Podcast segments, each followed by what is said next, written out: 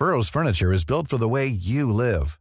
From ensuring easy assembly and disassembly to honoring highly requested new colors for their award-winning seating, they always have their customers in mind. Their modular seating is made out of durable materials to last and grow with you. And with Burrow, you always get fast, free shipping. Get up to 60% off during Burrow's Memorial Day sale at burrow.com slash ACAST. That's burrow.com slash ACAST. burrow.com slash ACAST. Cada noche, los expertos se reúnen para debatir los temas que hacen historia en una mesa de análisis distinta. Aquí las entrevistas con los personajes y líderes de opinión, junto al análisis profundo de los temas trascendentes. Alfredo Ceja conduce un programa de Frente en Jalisco por el 100.3 de FM. Iniciamos. Hola, ¿qué tal? Muy buenas noches. Bienvenidos a una emisión más de De Frente en Jalisco, aquí en Heraldo Radio Jalisco. Hoy viernes 25 de agosto quiero agradecer, como todos los días, en los controles técnicos a Antonio Luna y a Ramón Luna, en la producción y redacción de este espacio a Ricardo Gómez y recordarles nuestro número de WhatsApp para que se comuniquen con nosotros, el 3330 1779 66. El día de hoy vamos a tener aquí en cabina, en entrevista a Raúl Uranga, él es presidente de la Cámara de Comercio de Guadalajara y habitual colaborador semanal aquí en De Frente en Jalisco con un comentario editorial. También vamos a platicar con el diputado federal de Modo Ciudadano, Sergio Barrera, sobre este próximo periodo legislativo que ya arranca la próxima semana. Pues vamos a ver qué tanto trabajo traen en Movimiento Ciudadano, en la bancada naranja y también, ¿por qué no hablar un poquito de los escenarios rumbo al 2024? Y como cada viernes, vamos a escuchar el comentario de Ana María Vázquez Rodríguez. Ella es integrante del Consejo Ciudadano de Seguridad y académica del ITESO. Les recordamos que nos pueden escuchar en nuestra página de internet heraldodemexico.com.mx, ahí buscar el apartado radio y encontrarán la emisora de Heraldo Radio Guadalajara. También nos pueden escuchar a través de iHeartRadio en el 100.3 de FM. Y les recordamos nuestras redes sociales para que se comuniquen con nosotros. En Twitter me encuentran como arroba Alfredo y en Facebook me encuentran como Alfredo Ceja. Y también ya tenemos el podcast de De Frente en Jalisco, donde pueden escuchar esta entrevista y todas las mesas de análisis en cualquiera de las plataformas. La entrevista.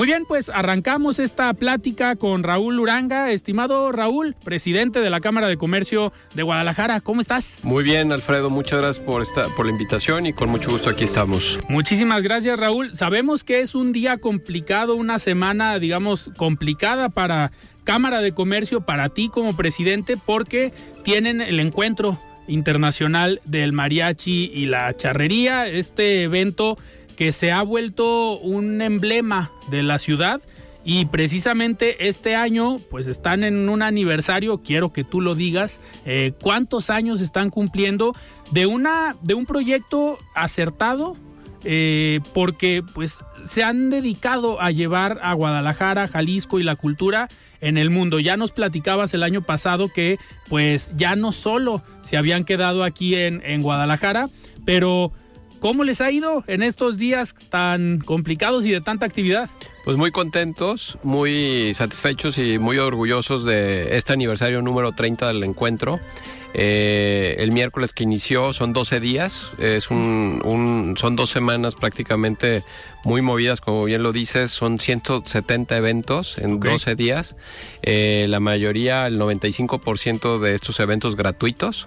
Eh, y muy contentos también porque este es el segundo año que abrimos el encuentro y lo llevamos al interior del estado. Entonces, logísticamente es un gran esfuerzo de la Cámara, pero vamos a estar en más de 17 municipios, vamos a estar en los 10 pueblos mágicos, en 10 pueblos mágicos de, Jalisco, se incorporaron unos este año o hace unos meses que no teníamos contemplados, claro. pero el año que viene el compromiso es ir también a todos los pueblos mágicos. Entonces estamos esperando más de 350 mil personas eh, físicamente en estos eventos en Guadalajara y en el interior del estado y más de 15 millones de personas a través de televisión y de redes sociales, que esto hace de este encuentro, hoy está catalogado como uno de los 200 eh, eh, festivales culturales más importantes del mundo, pero también se ha convertido en un gran promotor cultural y turístico de Guadalajara y hoy de Jalisco. Raúl, algo algo interesante que me imagino que deja el encuentro, aparte obviamente de todo el contenido cultural, de todos los atractivos, de todos los eventos, yo creo que eh, también la parte de la derrama económica, porque no solamente eh, vienen personas que viven o asisten a los eventos, personas que viven aquí en la zona metropolitana, vienen personas de otros estados a presenciar estos eventos y esto implica pues dejar eh, dinero, dejar una derrama económica importante aquí en Guadalajara. Sí, es muy importante. Eh, eh, estamos esperando una derrama económica de 170 millones de pesos, pero aquí lo más importante es la promoción turística que se hace de Guadalajara y de Jalisco. Al transmitirlo en televisión regional, este hay varios eventos este, que se transmiten en vivo o se, retransmiten, no solamente de Guadalajara, sino por ejemplo Mazamitla, lo transmitimos el año pasado. Y eso genera el interés de gente de ir a conocer Mazamitla, ir a conocer Tapalpa, venir a Chapala, ir a Tequila. Y ese es un componente bien importante del, del, encuentro. Este año es el primer año que ya traemos con Colombia tour operadores en donde paqueteamos el encuentro. Y Colombia pues, es un mercado natural para toda la música mexicana. Entonces este año estamos muy contentos porque ya eh, es el primer año que el encuentro está recibiendo estos, a estos tour operadores y, estamos viendo pues llenos en el Teatro de Gollado y en los distintos eventos que, se están realizando. Eh, Raúl, dentro de esta internacionalización, no recuerdo, digo, no sé si es percepción mía, a lo mejor lo desconozco, pero vienen mariachis también de otras partes del mundo, ¿verdad? Sí, es una parte muy importante del encuentro. Este, estamos recibiendo, eh, cada año recibimos eh, mariachis de otros países en donde vienen y se presentan. Eh, van a estar en la Carmes Mexicana en la Plaza Liberación, en los centros comerciales, en las verbenas que haremos en, hacia el interior del estado y en zona metropolitana. Pero ellos vienen a aprender. hay clases, se certifican. Aquellos mariachis que pasan por la certificación reciben en un evento, la verdad, muy bonito en el, Teatro de Gollado. Se hace una gala para ellos. Los mejores mariachis, la orquesta le tocan a ellos y al final eh, alrededor de 30 mariachis tocan al mismo tiempo el son de la negra. Pero para ellos es una certificación y lo que nos dicen cuando regresan a sus países es que pues, les da un cierto nivel que les permite cobrar más. Este año estamos recibiendo eh, mariachis de Argentina, de Colombia, de Perú, de Irlanda, eh, de Ecuador, de Bélgica, de Estados Unidos y de Bolivia. Y algo interesante es, muchos de estos mariachis son de puras mujeres. es todo un tema, pero estamos recibiendo alrededor de 25 mariachis internacionales. De, de, los países de habla hispana, pues obviamente te esperas una mayor relación o familiaridad con la música y obviamente con el contenido por el lenguaje. Pero los países como Bélgica, el mariachi que viene de allá a certificarse, ¿tiene algún mexicano que vive allá o tiene algún, eh, algún personaje que nacieron allá pero tienen raíces mexicanas? Mira, hemos recibido, en este caso es eh, eh, hay mexicanos, okay. pero hemos recibido también mariachis en donde extranjeros vivieron algún tiempo en México y vuelven a su país de origen, pero ya vuelven con nuestra música. Y esto se ha hecho un tema bien importante en donde nosotros como Cámara de Comercio y como Encuentro Internacional del Mariachi ya tenemos una relación de los mariachis certificados y esto ayuda mucho en la promoción que hace Jalisco o México en el extranjero. Por ejemplo, cuando vamos a buscar un evento que venga a México, eh, en vez de volar un mariachi que te puede costar mucho dinero, contratas, contratas a un mariachi que sabes que está certificado. Entonces, este, esto es un tema bien importante para la promoción, toda este, la industria de reuniones, en donde vamos generando esta base de datos. Tenemos mariachis en Japón. El año pasado tuvimos un mariachi de, de Israel. Entonces, el mariachi, la música mexicana se ha internacionalizado y se ha profesionalizado. Eh, Raúl, y siempre dentro de las galas, que son eventos impresionantes, eh, siempre hay algún homenaje o algún personaje al que se le reconoce, o varios, eh, digamos que en los temas que tiene cada una de las galas. En este año, pues a quiénes van a homenajear y cómo están los eventos o las galas distribuidas. Bueno, este año estamos innovando, estamos este, modernizándonos y, estamos tematizando cada una de las galas. De tal manera que una persona que fue el miércoles tenga también las ganas de poder ir el martes o el jueves porque es una es, un es, un homenaje diferente. Entonces eh, iniciamos el, el, miércoles y creo que es importante mencionar que también homenajeamos a don René Rivial, que es expresidente de la Cámara, que fue el, el, presidente y el consejo directivo que tuvo esta grandiosa idea de generar este encuentro, pero también eh, homenajeamos a todos los expresidentes que han tenido pues la responsabilidad del encuentro, porque pues cada uno ha puesto su talento y ha vivido sus experiencias con el encuentro y han permitido que hoy tengamos, podamos cumplir 30 años.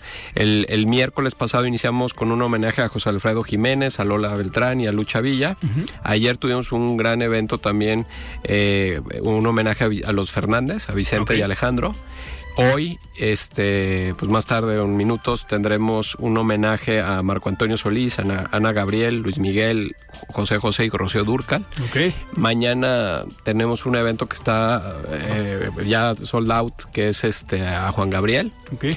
El jueves tenemos un instrumental y música española. Y el próximo viernes tenemos un homenaje a Jorge Negrete, Pedro Infante, eh, Pedro Vargas, Cuco Sánchez, Javier Solís y Miguel Ángel Mejía. Entonces, eh, lo que estamos haciendo es tematizarlo. Hay gente que le puede gustar Juan Gabriel. claro. O hay gente que le gusta nada más los Fernández. Entonces, ya cada quien escoge. Y tenemos el próximo miércoles un evento magno, que es en el Telmex, en donde va a estar eh, Cristian Nodal. Vamos a traer en esta internacionalización. Estuvimos hace unas semanas, estuvimos en Sevilla con una gala y viene una artista española, sevillana a cantar con Odal. Eh, y cerramos el 2 de septiembre en este tema de las galas con una gala que creo que es muy importante para las y los tapatíos, que es un homenaje a Fray Antonio Alcalde. en donde es una obra de teatro, en donde se ve la vida y el legado que deja eh, el fraile de la calavera a nuestra ciudad, pero con mariachi y con orquesta. Ese va a ser en el Centro de Artes Escénicas, no se lo pueden perder. El, el próximo es, el sábado 2 de septiembre. Eh, Raúl, y siempre los mariachis, a ver, hay unos que son como tradicionales, que vengan, que participen, pero algo interesante que ha pasado en los últimos años es que están surgiendo nuevos eh, mariachis y encuentran en este festival o en este encuentro la posibilidad, uno, de darse a conocer, dos, de relacionarse también con mariachis de buen nivel. Digo, hablando de mariachis históricos o que ya llevan toda la vida, puede ser el Vargas de Tecalitlán, pero ahorita hay un mariachi también, eh, pues puede ser el nuevo Tecalitlán, está este mariachi de Gama, el CHG, el CHG eh, que es uno de los mariachis nuevos, pero que está teniendo mucha fuerza y esta capacidad que tiene el encuentro para pues abrirle también las puertas a los nuevos proyectos.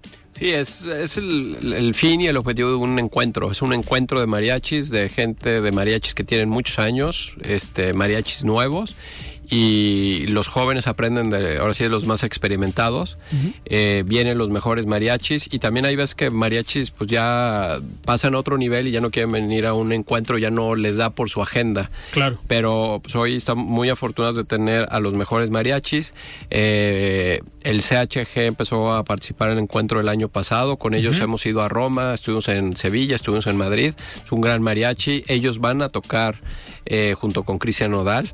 Y creo que es un es donde el encuentro nos da esta satisfacción de saber que llegan estos nuevos talentos que vienen empujando fuerte.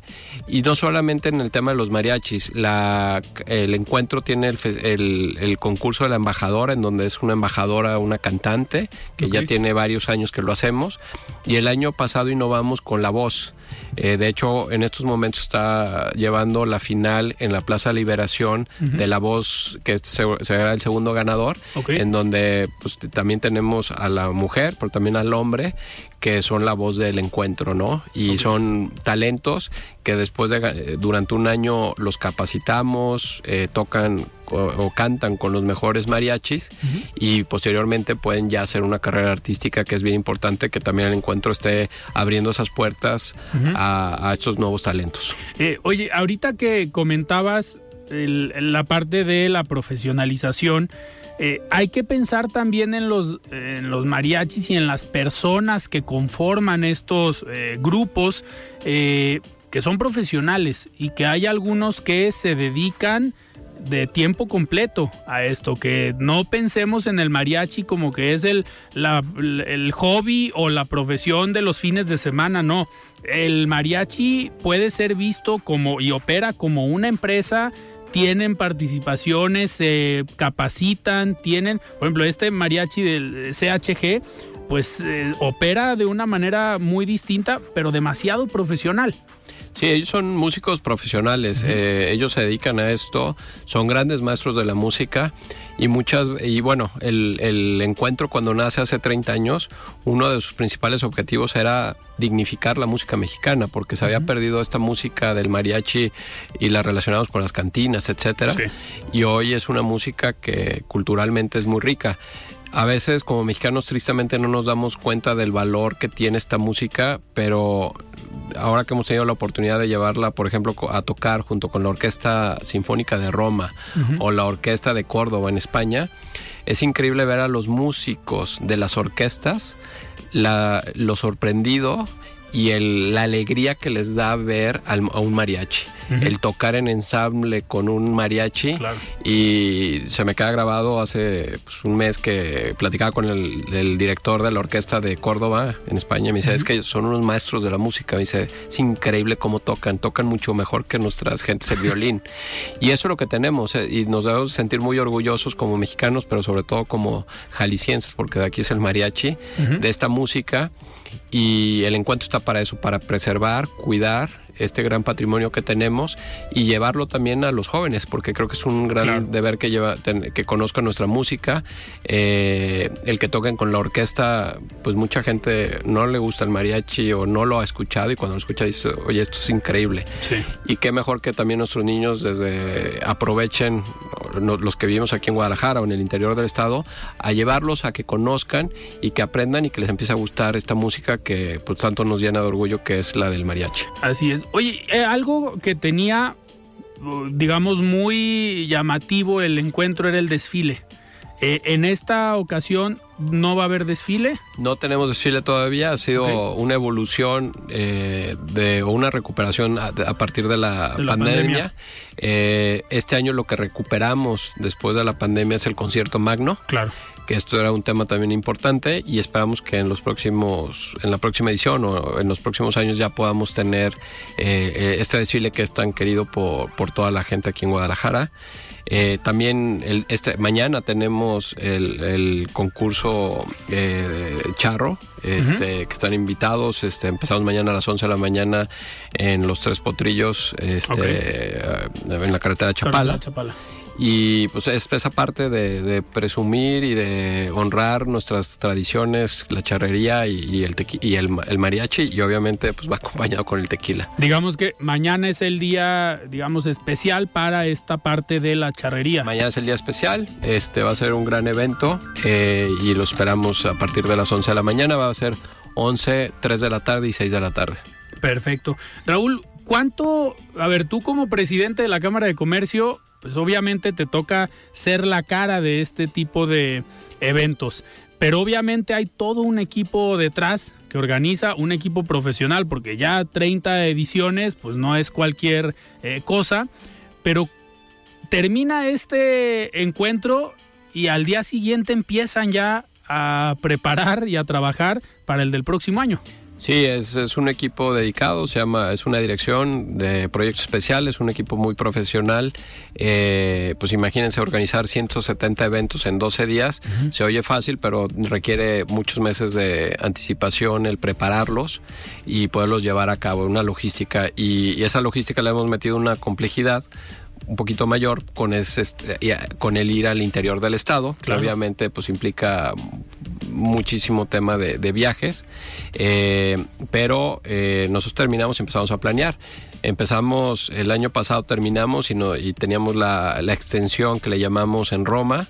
Este año las extensiones fueron antes y probablemente a finales de este año tengamos otra extensión internacional eh, con este fin de promoción turística y cultural de, Jalisco y de Guadalajara. Y, y algo que no podemos dejar de mencionar es que sí lo organiza la Cámara de Comercio, pero también son este tipo de encuentros donde pues, se tienen que sentar ustedes con la autoridad, con la autoridad municipal, con el gobierno del estado, la Secretaría de Turismo, para uno planear y aprovechar pues este tipo de eventos para promocionar. Y esa es una gran parte que le toca a cierto nivel de autoridad como es la Secretaría de Turismo pero al municipio de Guadalajara o a los municipios en donde se van a llevar a cabo estas, estos eventos, pues también les toca organizar la parte de la seguridad, la parte de protección civil, pues también ellos llevan chamba. Sí, esto es un trabajo en equipo. Eh, es un eh, trabajo en equipo en la parte de promoción con la Secretaría de Turismo del Estado, que siempre hemos recibido muchísimo su apoyo y se los agradecemos, la Oficina de Visitantes, eh, los municipios, el gobierno del Estado. Al final es trabajar en equipo y cuando les comentaba, el 95% de los eventos que se hacen en el encuentro son gratuitos. Entonces vamos a, por ejemplo, hoy, va, hoy vamos a estar en Tezistán. Eh, entonces, todo eso implica logística desde la seguridad, este, luz, uso de espacio público. Muchos de estos eventos son en parques. Por ejemplo, vamos a tener un evento en la Glorieta Chapalita, eh, etcétera. ¿no? Entonces, eso implica pues, desde la energía, etcétera. Eh, y se hace trabajando en equipo. La realidad es que los municipios lo reciben, lo están esperando cada año y se hace un gran evento y creo que lo más importante es que hemos podido trabajar en un solo esfuerzo de, o es parte de todo el esfuerzo de promoción turística y no estar trabajando en silos en donde cada uno hace un esfuerzo, sino que lo hemos podido, el encuentro es parte de toda una promoción del Estado y, una, y una parte muy importante de esa promoción y eso creo que nos llena de orgullo y sobre todo de agradecimiento desde el nivel eh, municipal, y, estatal que, que pues, vamos trabajando. Eh, vamos a estar en Puerto Vallarta eh, el, lunes. Entonces, son este tipo de eventos que trabajamos con todos los municipios. Este, y cada vez nos llegan más presidentes municipales queriendo, queriendo decir, oye, ¿por qué no? Este, el año pasado fue la primera vez que fuimos a Cocula.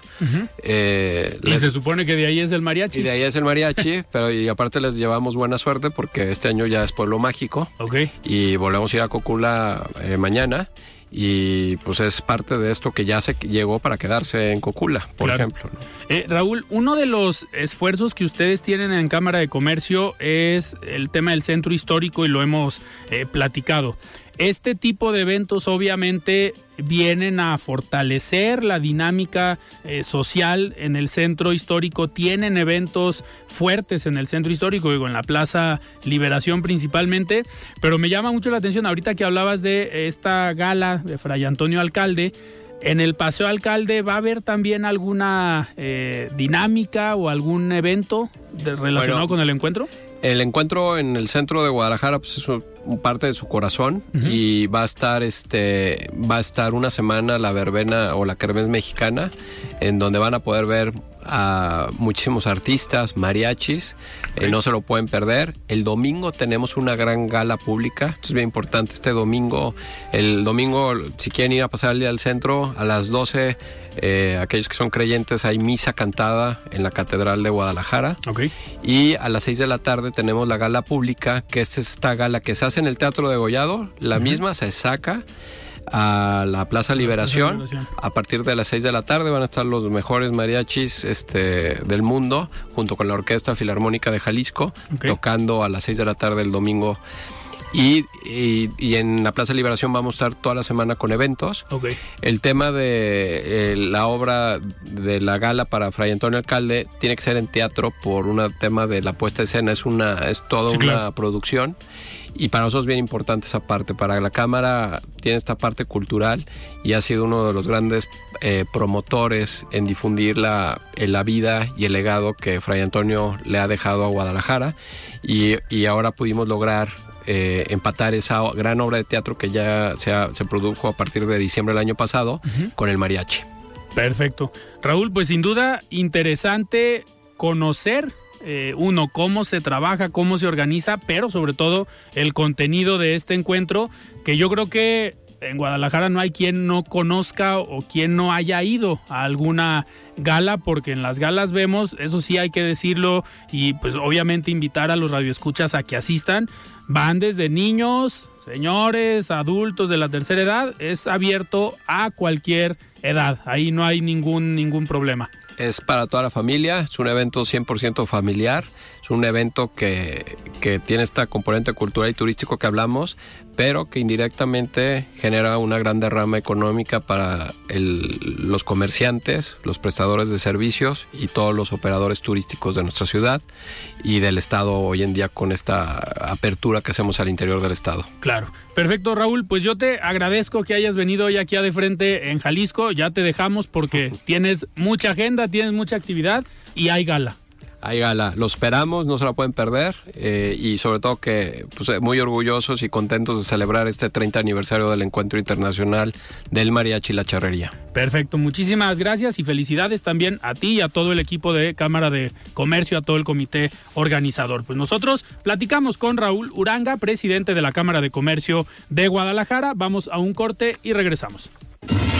Siga con Alfredo Ceja y su análisis de frente en Jalisco por el Heraldo Radio 100.3. El análisis de frente en Jalisco. Estimado Alfredo, qué gusto saludarte y a todas las personas que nos escuchan.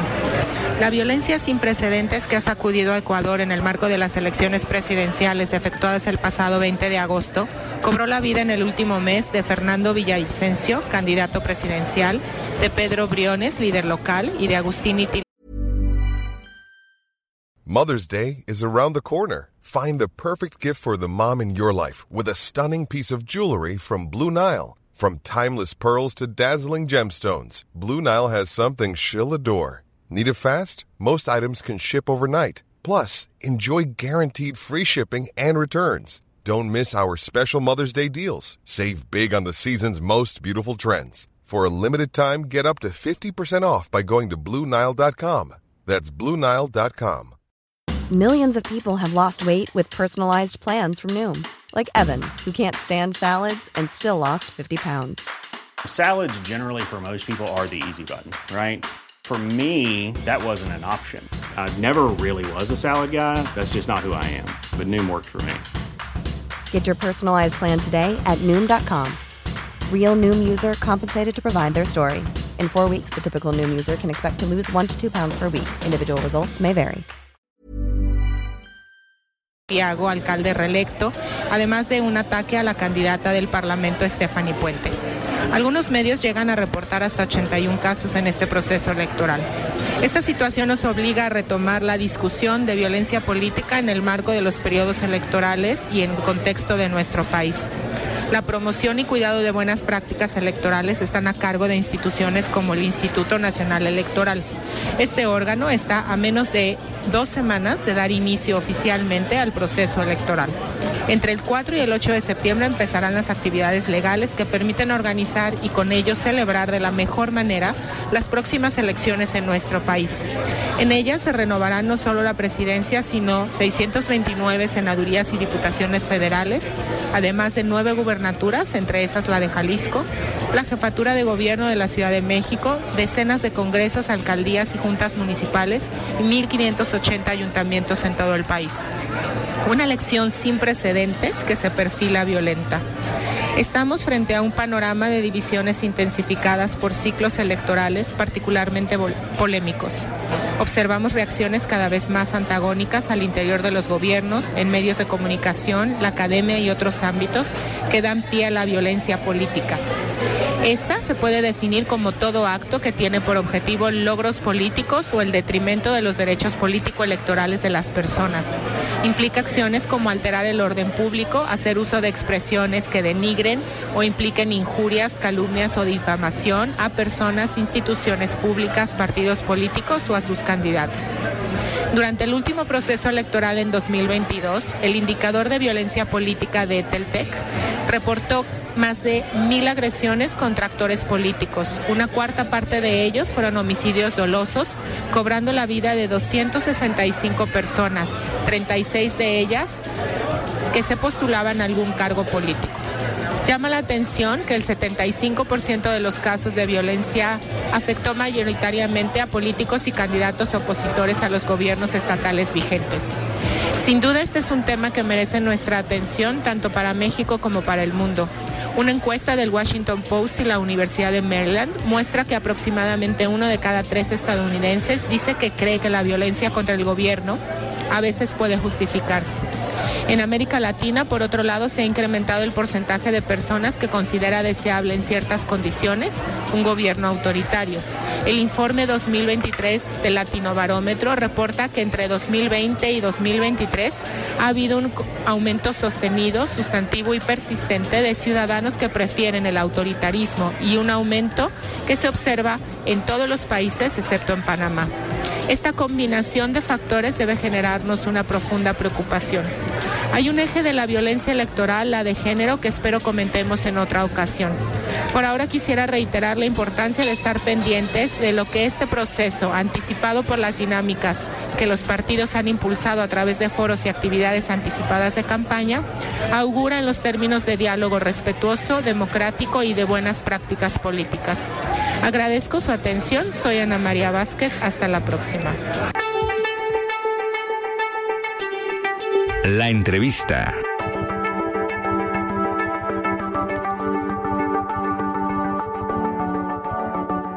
Muy bien, muchísimas gracias Ana María por este comentario y nosotros continuamos aquí en De Frente en Jalisco y me da muchísimo gusto platicar el día de hoy con Sergio Barrera, mejor conocido como Checo Barrera, diputado federal de Movimiento Ciudadano de este grupo de diputados empresarios. Estimado Checo, ¿cómo estás? Buenas noches. Muy bien, muy bien, muy agradecido de la invitación, Alfredo. Qué gusto estar otra vez aquí platicando contigo y con todo tu auditorio. Muchísimas gracias. Oye, Checo, pues hay varios temas de los cuales queremos platicar contigo. Están próximos a iniciar el siguiente periodo de sesiones y generalmente en Movimiento Ciudadano, en la bancada naranja, tienen una reunión como plenaria antes del inicio del periodo de sesiones, pues para ponerse de acuerdo, para coordinar cuáles van a ser los temas que van a impulsar como bancada y pues también ahí hacen la distribución de a ver Checo, tú impulsas tales temas porque estás en tales comisiones. Creo yo, me atrevo a decir que te ha tocado eh, buena suerte, pero aparte has sido un diputado que has trabajado fuerte. ¿Por qué? Porque los temas, para empezar, importantes de la bancada naranja o que al menos se han comunicado fuerte acá en Jalisco, pues han sido iniciativas eh, tuyas en las que has participado. Entonces eso hay que reconocerlo. Me gustaría iniciar con esto. Eh, ¿Qué viene para el siguiente periodo de sesiones?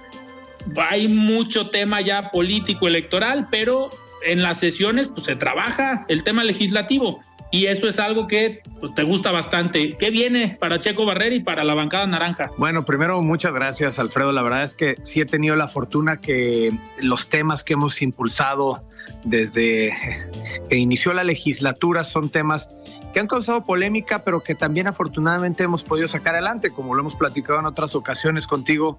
Eh, vacaciones dignas, yo creo que es una de las, de, las cosas que más van a trascender durante esta 65 legislatura y el hecho de que haya sido aprobada por unanimidad entre todos los grupos parlamentarios, tanto en Cámara de Diputados como en el Senado, habla de pues del trabajo y el beneficio que se le da a, a, todos los trabajadores del país y sobre todo el trabajo que, que conlleva pues ahora sí que cabildearlo y trabajar y generar acuerdos en, entre los diputados y senadores y a mí, pues tú sabes que lo que más me gusta pues es conectar con las personas y sobre todo ayudar a que las cosas sucedan. Entonces fue un gran triunfo, sí. Hemos tenido otras cosas que han dado de qué hablar, como los encuentros con el general secretario de la Defensa, entre muchas otras cosas. Pero en el balance yo creo que ha sido bastante bueno. La bancada eh, como lo hemos dicho en otras ocasiones, es una bancada que no es tan grande, pero que siempre damos de qué hablar porque las iniciativas y la agenda que tenemos desde Movimiento Ciudadano, pues es una agenda eh, importante que siempre estamos buscando que el beneficio sea para el ciudadano, que no sean temas partidistas solamente y que el diálogo y, y los puntos de vista que ahí generamos pueden ser muy diversos. Muchas veces tenemos discusiones en las que unos u otros dentro de la bancada podemos o no estar de acuerdo, pero con argumentos siempre tratamos de que prevalezca y que sobre todo entendamos que el fin no es lo que nosotros creemos, sino el beneficio que le vamos a dar al ciudadano. Entonces, eh, la siguiente semana tenemos programada el miércoles 30 nuestra plenaria, donde se supone pues tenemos que proponer, sí, como bien dices, la agenda que cada uno traemos y los temas que como bancada vamos a ir presentando en este periodo. El periodo inicia el viernes siguiente, el primero de septiembre, que aparte es un gran día porque es mi cumpleaños, entonces vamos a festejar trabajando ya en la Cámara de Diputados, contento. Y, y, la realidad es que sí, yo traigo algunos temas que, que todavía tenemos pendientes y queremos buscar cómo sacarlos adelante en esta legislatura. No queremos que se vaya a la siguiente, en este periodo, ojalá que pudiéramos sacarlos ya. Eh, hay temas que vamos a discutir, tú sabes, eh, se ha hablado mucho, sobre todo ahora que también ya soy integrante de la Comisión de Trabajo y Previsión Social. Hay muchos temas que tienen que ver con cuestiones laborales que hay preocupación, pero también hay hay deuda, hay deuda histórica y hay que ver y empezar a hablar sobre temas que se tienen que modificar. Ya lo hicimos en vacaciones, pero también hay algunas iniciativas que están por pues dialogarse, por eh, pasar por la comisión de trabajo y que nosotros lo que estamos tratando de hacer entenderle a la gente, pues es que nuestro trabajo siempre lo vamos a priorizar eh, tocando la base, tanto con los ciudadanos, con los expertos que son los industriales, las cámaras este, empresariales, pero también con los sindicatos y con los mismos trabajadores para saber qué beneficio van a tener y cómo la implementación se tiene que dar de una manera que no afectemos a ninguna de las partes. Hablo específicamente con el tema de la reducción de las jornadas laborales. Es algo que mucha gente eh, ha, ha, discutido, ha hablado. Como recordarás, en abril, en la última semana del periodo de sesiones que tuvimos, se metió una iniciativa que pues empezó una discusión de si se aprobaba inmediatamente eh, internamente dentro del partido, es una de las agendas que se tienen, pero que también nosotros lo que hemos tratado es hacer entender que sí es algo que tenemos que hacer y tenemos que ir a, y transitar hacia ella, pero tenemos que ser muy responsables y saber que esa implementación eh, tiene que conllevar de un diálogo muy amplio entre todos los sectores y el cómo podemos irlo implementando y sobre qué industrias para que no salgan afectados muchísimas empresas, sobre todo la micro y pequeña empresa. Entonces, eh, lo hemos platicado internamente en la bancada y con otros grupos parlamentarios y entendieron también que es algo que no se puede hacer de inmediato y sin un consenso. Eh, nosotros hemos estado trabajando muy de la mano con la iniciativa privada y con los sindicatos y trabajadores aquí en Jalisco. Hemos tenido ya un foro, de hecho la semana pasada eh, tuvimos una, esta misma semana, el lunes tuvimos una, un, foro muy importante en la Cámara de Comercio convocado ahí por el presidente Raúl Uranga, donde participaron prácticamente todos los organismos empresariales, estuvo el secretario del Trabajo, Marco Valerio, estuvieron el secretario también de Innovación, Ciencia y Tecnología, Alfonso Pompa, eh, representantes también, diputados federales eh, de distintos partidos, estuvo, estuvieron de Morena, del PRI, de otros, porque aquí en Jalisco lo que intentamos siempre es que trabajemos y estemos todos de la mano y siempre viendo cuál es el beneficio que le vamos a dar a el ciudadano antes de que cualquier tema se vaya a aprobar. Y lo importante es que eso lo hagamos trabajando y escuchando todas las voces. Entonces, eh, esa agenda que estamos haciendo, eh, pues afortunadamente salió adelante, o, más bien hemos podido consensar y, a nivel federal, en Movimiento Ciudadano, escucharon esa voz, están dispuestos a que dialoguemos. Yo ya tuve algunas reuniones con Jorge Álvarez Maínez, nuestro coordinador, y con Patricia Mercado, que es con quien impulsamos vacaciones dignas en conjunto, y están de acuerdo en que nada de esto puede salir adelante si no hay un consenso y sobre todo un diálogo amplio de la implementación que tendría. ¿Por qué? Porque no soporta más, ¿no? El país, digo, una reforma en estos momentos, pues una reforma de este tipo afectaría a, muchísimos, sobre todo micro y pequeños empresarios. Y más porque, a ver, Checo, lo hemos platicado nosotros aquí en el programa, tuvimos algunas mesas de análisis con gente de Coparmex, incluido también eh, gente de Canaco, y lo que nos decían ellos es, a ver, si estamos nosotros abiertos, eh, podríamos apoyar, pero en esta dinámica de generar el diálogo, en su momento no nos consultaron, no sabíamos, y pues así hemos jalado en la del salario mínimo, en la de vacaciones dignas, pero siempre generando este diálogo. Y fue lo que faltó. Ahorita yo lo iba a comentar que una de tus capacidades ha sido el tema de las relaciones públicas, de dialogar, de negociar y de siempre tomar en cuenta los diferentes actores. Obviamente tú lo estás haciendo primero de manera local, aquí en Jalisco, pero a nivel federal, eh, Sergio, ¿está la dinámica para que los demás legisladores o las otras bancadas eh, tengan esta misma apertura al diálogo? Porque, a ver, la bancada de Movimiento Ciudadano ha jugado en una dinámica distinta en lo que va de la legislatura, pero pues al final necesitamos también la apertura al diálogo por parte de Morena, del Partido Verde y también del Frente Amplio por México o de Va por México en esta alianza PRI-PAN-PRD. ¿Has podido platicar con otros integrantes de la Cámara de otros partidos para ver cuál va a ser su postura? Sí, por supuesto. Eh, de hecho, eh, cuando tuve la plática con el coordinador Jorge Álvarez Maínez y con Patricia Mercado, el acuerdo fue que eh, y tocarían este tema con la Secretaría de gobernación con Luisa María Alcalde, cosa que ya sucedió y el compromiso tal cual fue, esta, eh, sobre todo el tema de la jornada laboral, no va a avanzar hasta que generemos parlamentos abiertos, foros y que, que se escuchen todas las voces.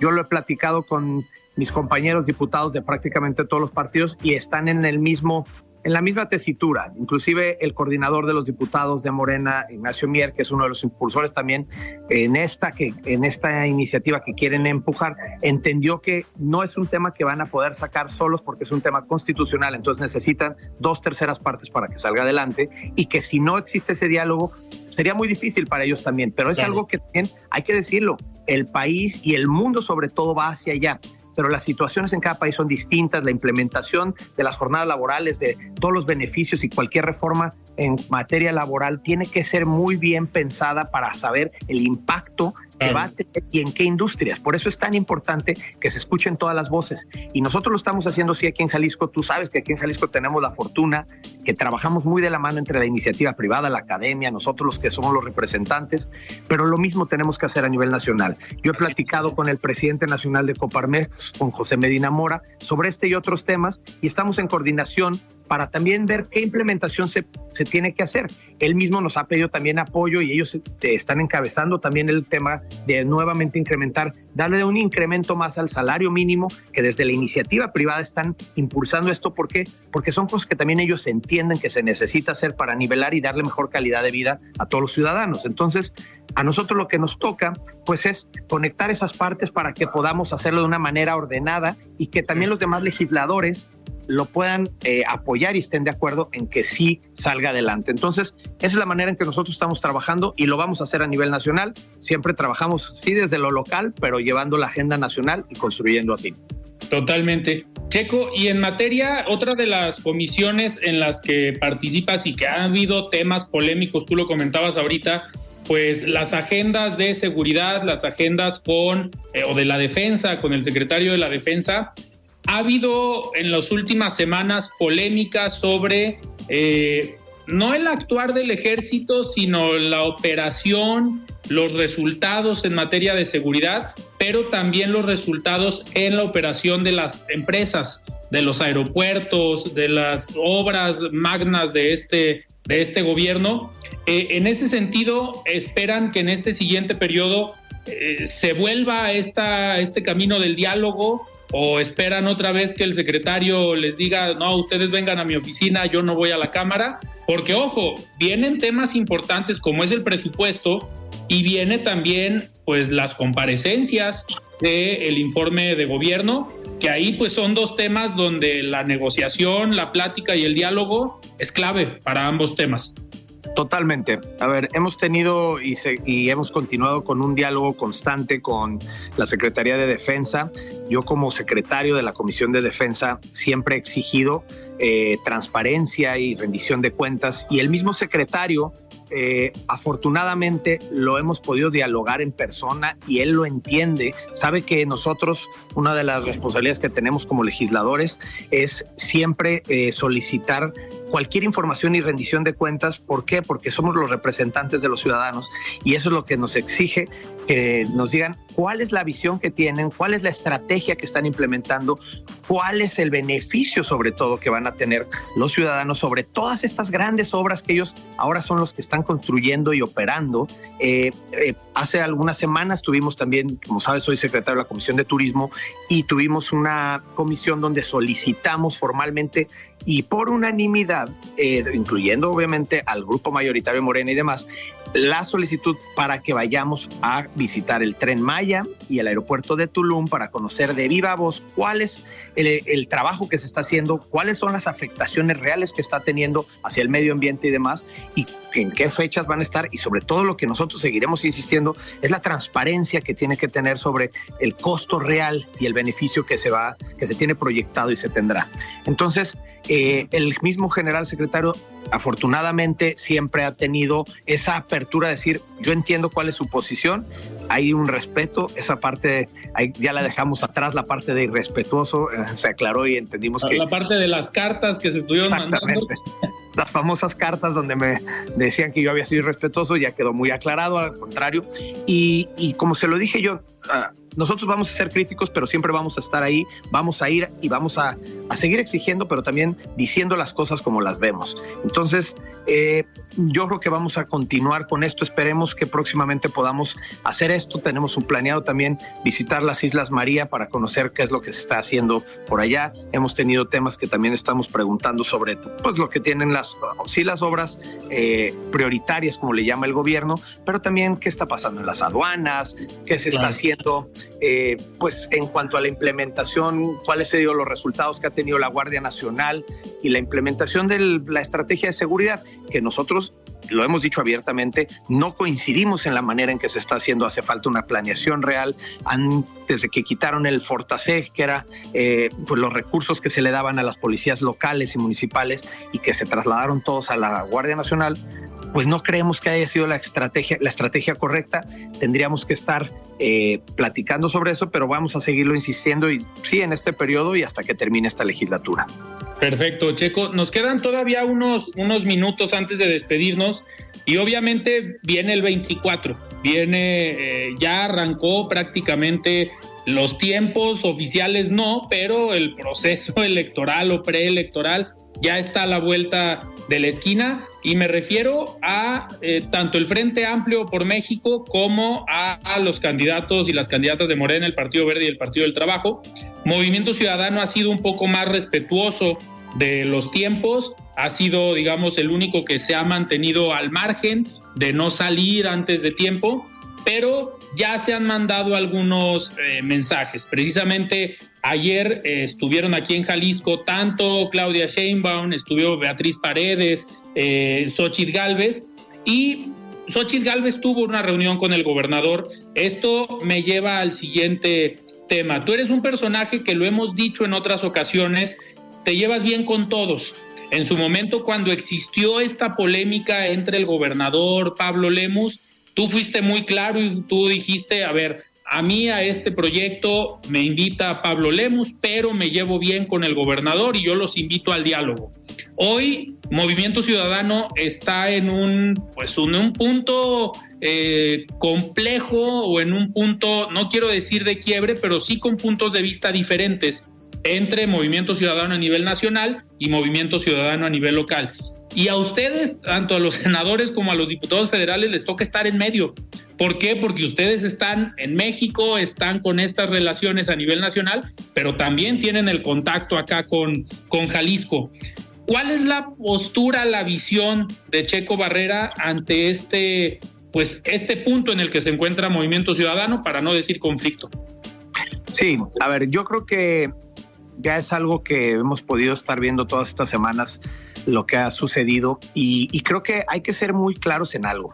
Eh, el gobernador Enrique Alfaro, que también es alguien que me invitó al proyecto, al igual que Pablo, los dos me invitaron y estoy muy agradecido con ambos, pero la realidad es que si el movimiento ciudadano ha crecido a nivel nacional, y ha tenido la fuerza que hoy tiene, eh, se la debe mucho al gobernador Enrique Alfaro por lo que ha construido y por lo que todos los que hemos tenido la oportunidad de participar desde algún área hemos ido construyendo. Entonces, el reconocimiento que se le tiene que dar y sobre todo el lugar que, se le tiene que dar al gobernador Enrique Alfaro es de suma importancia y eso es lo que yo creo que más que un rompimiento, siempre lo que ha dicho es exigimos que se tome en cuenta la opinión y que las decisiones que se tomen tanto en lo nacional como en lo local tienen que estar respaldadas también por el liderazgo que tiene el gobernador y por lo que él ha construido para el partido. Pero lo que nosotros también hemos dicho es siempre hay que priorizar y buscar la unidad porque no podemos... Eh, solamente pensar en que el partido político o cuál es el beneficio para alguna persona dentro de, sino tenemos que ver mucho más allá en cuestión de que nos estamos jugando hoy en día el país, estamos eh, eh, construyendo nosotros sí con pues excelentes personajes y, y perfiles a través de un partido, que nos ha abierto las puertas a muchos que no militamos, pero que creemos que ha sido el vehículo que nos ha puesto para poder impulsar ciertas políticas públicas y que esos tenemos que seguirlo continuando, pero siempre priorizando lo que viene para este país. Yo creo que tenemos que voltear a ver cuál es la situación como país que estamos viviendo y cómo nosotros vamos a aportar hacia eso. A nivel Jalisco creo que es muy claro la unidad que existe, eh, todos los actores políticos que podemos tenemos la, oportunidad de estar participando, sabemos muy bien el liderazgo que tiene Enrique Alfaro y sobre todo que todos los que estamos aquí sabemos hacia dónde tenemos que ir como Estado. Y por eso ese diálogo y esa construcción que se ha hecho entre la sociedad civil, como te lo platicaba, sí involucrados los organismos industriales, las cámaras, eh, los sindicatos, la academia y sobre todo ahora también que tanta gente quiere estar bien representada y se ha involucrado. Y como decimos, aquí todos somos políticos. Algunos tenemos un cargo de representación, pero todos debemos de ser políticos y puedes ser apartidista, puedes decir yo no coincido por los partidos o por los colores, pero sí por lo que yo puedo aportarle a la sociedad y a mi país y a mi estado. Y así es como lo vemos ahorita. Entonces, yo creo que lo que necesitamos ahorita siempre es eh, priorizar ese diálogo eh, entre todas las partes yo tengo afortunadamente una muy buena relación en todo, con todos los actores políticos del partido y siempre voy a poner de mi parte para lo que yo pueda construir. Pero sí creo que también se le tiene que dar un respaldo y sobre todo eh, darle el lugar que se merece al gobernador Enrique Alfaro por lo que él ha construido y por lo que hoy es el partido Movimiento Ciudadano. Entonces yo creo que se va a arreglar las cosas, van a llegar a un muy buen acuerdo. En algún momento eh, yo creo que priorizarán todos los actores y los que toman las decisiones, digamos, del partido a nivel nacional por el beneficio del país y de, y de lo que viene para Jalisco también. Claro, pues van a jugar ustedes como diputados federales un papel clave en este tema y en este diálogo político al interior del partido, porque como bien comentas, pues tú, Mauro Garza, Manuel Herrera, Horacio Fernández tienen, pues, aparte de buena relación con el gobernador, buena relación con los actores de Jalisco, pues también por el trabajo legislativo, una muy buena relación con los actores eh, claves en Movimiento Ciudadano a nivel nacional, como es el senador Dante Delgado o tu coordinador Jorge Álvarez Maínez. Y aparte, tú también una muy buena relación con el grupo Monterrey, con Samuel, con Luis Donaldo eh, Colosio, pues sin duda van a jugar un papel clave en este escenario. Esperemos que sea independientemente del eh, juego partidista, pues lo mejor para Jalisco y lo mejor para, para el país, que creo que es lo más importante. Estimado Checo, muchísimas gracias por estar hoy aquí en De Frente en Jalisco. Sabemos que es viernes, hora complicada y tienes por ahí un compromiso, pero muchísimas gracias por haber venido aquí a De Frente en Jalisco. Al contrario, Alfredo, y sí, como bien lo dijiste, siempre hay que priorizar lo mejor para el país y para Jalisco. Y esa va a ser la labor que estaremos haciendo todos los que estamos involucrados aquí. Gracias por invitarme, como siempre. Aquí estaremos a la orden para cuando podamos echar otra buena platicada y saludos a todo tu auditorio. Perfecto, muchísimas gracias, Checo Barrera, diputado federal de Movimiento Ciudadano. Nosotros nos escuchamos el próximo lunes. Yo soy Alfredo Ceja. Muy buenas noches. Alfredo Ceja los espera de lunes a viernes para que junto con los expertos y líderes de opinión analicen la noticia y a sus protagonistas. Esto fue De Frente en Jalisco, otra exclusiva de El Heraldo Radio. Even when we're on a budget, we still deserve nice things. Quince is a place to scoop up stunning high-end goods for 50 to 80% less than similar brands. They have buttery soft cashmere sweaters starting at $50, luxurious Italian leather bags, and so much more. Plus, Quince only works with factories that use safe, ethical, and responsible manufacturing. Get the high-end goods you'll love without the high price tag with Quince. Go to quince.com/style for free shipping and 365-day returns.